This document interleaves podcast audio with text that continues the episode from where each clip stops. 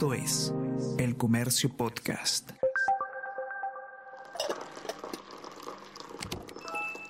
Hola, hola, ¿cómo están? Buenos días, espero que hayan amanecido bien. Está con ustedes Ariana Lira y hoy tenemos... Tenemos que hablar con Ariana Lira.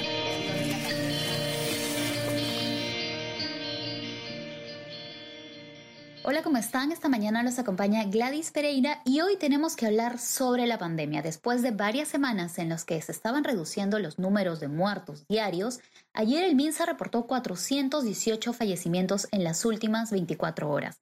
Para hablar sobre este tema estamos con Fernando Alayo, él es periodista de la sección nacional que ha hecho una evaluación del avance de la pandemia en las últimas semanas. ¿Cómo estás, Fernando?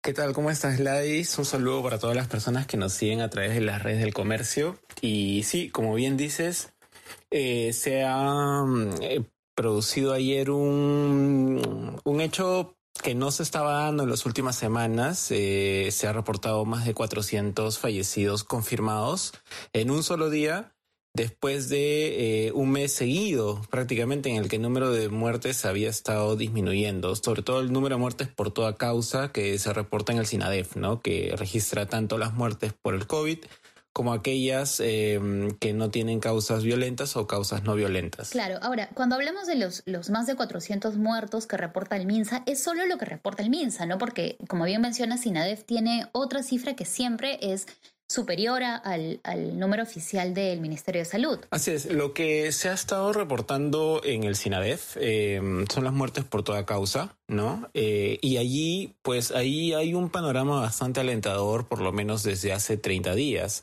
Eh, lo que, lo que se ha visto, por lo menos desde el 13 de abril, es que eh, la cifra de decesos diarios ha caído en todo el territorio nacional, ¿no? Hasta desde 1.182 decesos el 13 de abril hasta 952, eh, que es el registro último del 10 de mayo. Eh, lo, lo, lo, que tenemos ahora, claro, es, un, que el indicador ha caído en un 19.5%, ¿no? En, en un mes. Y esto también se traduce en la cifra de fallecidos eh, COVID en el SINADEF, ¿no? Que no solamente son los confirmados que vemos todos los días eh, por reporte diario del MINSA, sino también los muertos con causas compatibles o causas sospechosas, ¿no? En este rubro, en esta curva, del 22 de abril al 10 de mayo, el promedio diario de eh, fallecidos ha disminuido un 19.7%. Entonces, lo que tenemos es una tendencia a la baja firme, por lo menos desde hace un mes, en muertos de toda causa en el SINADEF, y en el caso de los fallecimientos COVID, por lo menos de dos semanas, ya se viene mostrando una tendencia a la baja sostenida, ¿no? Lo cual son buenas noticias, pero no necesariamente eh, debe generar triunfalismos en la población. Claro, porque hablamos, eh, sin contar las cifras de ayer, que son eh, más de 400 muertos, si bien ha reducido, siguen siendo más de 200 muertos diarios por el virus. Ya en la última conferencia de prensa, tanto la primera ministra como el ministro de Salud habían adelantado que se estaban reduciendo los contagios, eh, no había que tener eh, esta posición triunfalista o descuidar las medidas de seguridad.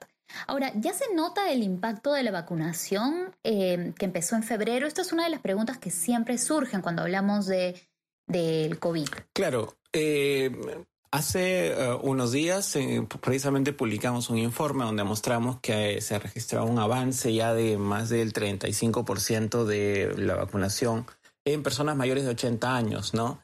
Y al mismo tiempo también se está evidenciando una tendencia a la baja muy acelerada de este de fallecimientos en este grupo etario no eh, sin embargo los expertos han señalado eh, que hasta el momento no se puede confirmar todavía un impacto directo de la vacunación ya que para eso se requiere un estudio del MINSA no eh, donde se demuestre precisamente esta esta eficacia no de la inmunización. Sin embargo sí hay algunos indicios no como por ejemplo el que te he mencionado y el hecho también de que en el grupo de la vacunación, de las personas que están recibiendo su vacuna, su vacuna y su primera dosis por lo menos, eh, la caída de, la, de los fallecimientos es bastante acelerada, ¿no? Mucho más acelerada que en los otros grupos etarios o ha iniciado mucho antes que ellos, ¿no? Precisamente coincidiendo con la aplicación de la primera dosis. Eh, sin embargo, obviamente esto todavía no puede confirmarse porque eso requiere un estudio científico para demostrarlo. Eh, pero ya estamos viendo por lo menos, en todo caso, según por lo menos Percy Maita Tristán, que ¿no? es médico investigador, eh, una primera evidencia, ¿no? Y, y, lo tenemos que tomar de ese modo también, ¿no? Claro. Ahora, ¿qué es lo que tendríamos que hacer como país y también las autoridades para que no pase lo que ocurrió en octubre, noviembre y diciembre del año pasado, que era cuando ya empezaba a registrarse la caída de los contagios. Y sí hubo una sensación de triunfalismo. De hecho, eh, cuando se acercaban las fiestas de fin de año, la gente estaba más animosa, salía a las calles, se amplió el toque de queda eh, y otras medidas se flexibilizaron.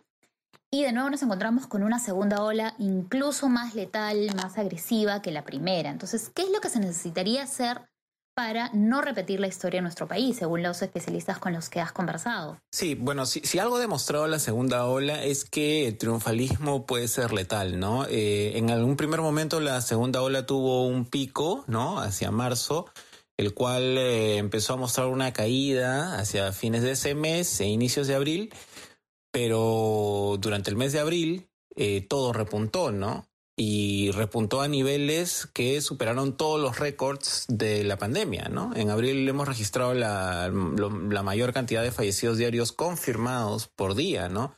Eh, récords absolutos que nos demostraban que el hecho de eh, no seguir con las medidas de bioseguridad y no respetar las restricciones, así como la reapertura acelerada de actividades económicas podría tener un impacto negativo en ese sentido, ¿no? Porque las muertes de abril, según los expertos, fueron por las salidas, por ejemplo, de Semana Santa, ¿no?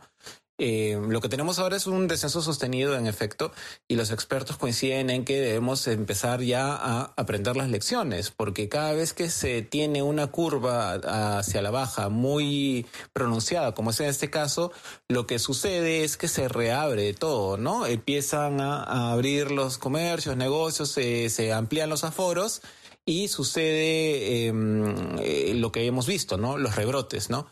Eh, de hecho, los expertos también han señalado que en el caso de la, del último fin de semana, por el Día de la Madre, la movilidad que se ha registrado a través de las plataformas virtuales de Google que miden ¿no? la movilidad en el país, eh, pues ha llegado a niveles tan altos como los registrados en las fiestas navideñas, ¿no? Y esperemos que eso no tenga un impacto en las cifras eh, que vienen.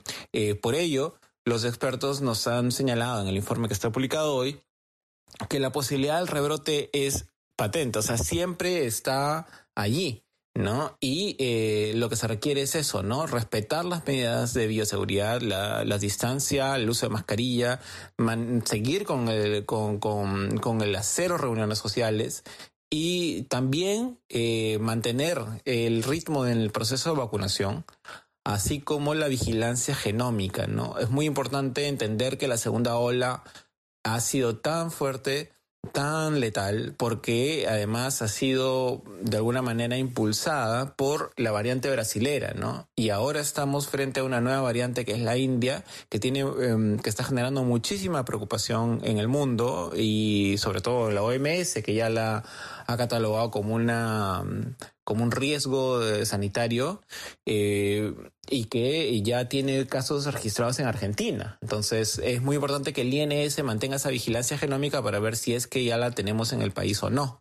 Así que em, con eso, eh, con la tendencia a la baja y con las medidas restrictivas, la vacunación y la vigilancia genómica, podría mantenerse, según los expertos, esta tendencia eh, a disminuir las cifras. Claro, precisamente la alerta es que se mantiene, nosotros tenemos que seguir comportándonos como si estuviéramos en los momentos más críticos de la pandemia, que de hecho no hemos salido eh, de, estos, ¿no? Por eso invito a todos a leer el informe completo de Fernando en nuestra edición impresa y también en el comercio.p donde tenemos toda la información sobre la vacunación, también sobre la vacunación a adultos mayores de 70 años, también la vacunación que se inició a personas eh, con síndrome de Down, a personas que, realiza, eh, que tienen hemodiálisis como parte de sus tratamientos.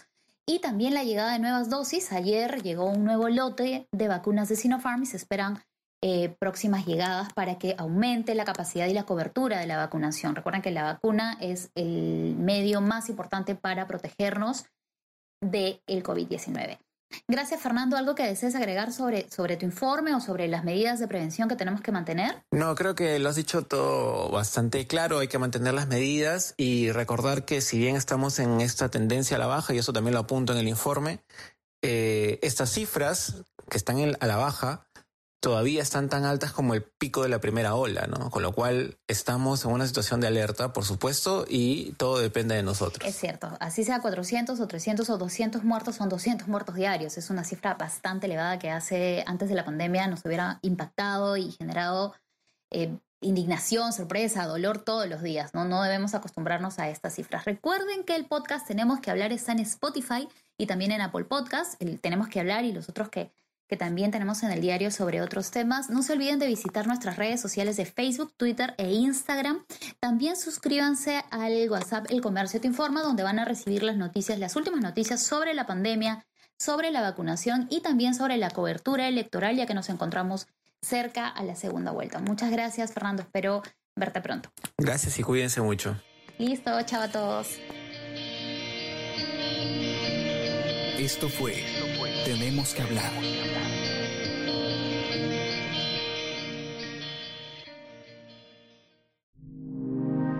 El Comercio Podcast.